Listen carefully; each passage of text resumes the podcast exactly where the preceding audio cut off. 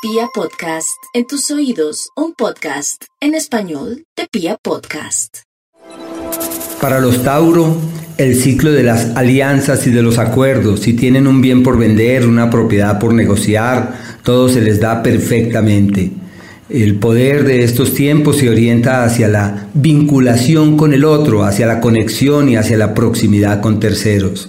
Su situación laboral mejora ostensiblemente, cuentan con muy buenas posibilidades inclusive para multiplicar el dinero y para tomar decisiones que pueden traer, tener una trascendencia en el tiempo. La salud, ojo con el azúcar, ojo con los excesos, deben tratar de colocar una medida su situación eh, profesional mejora, es la época del hacer y de las actividades concretas que pueden llevarles hacia los mejores destinos.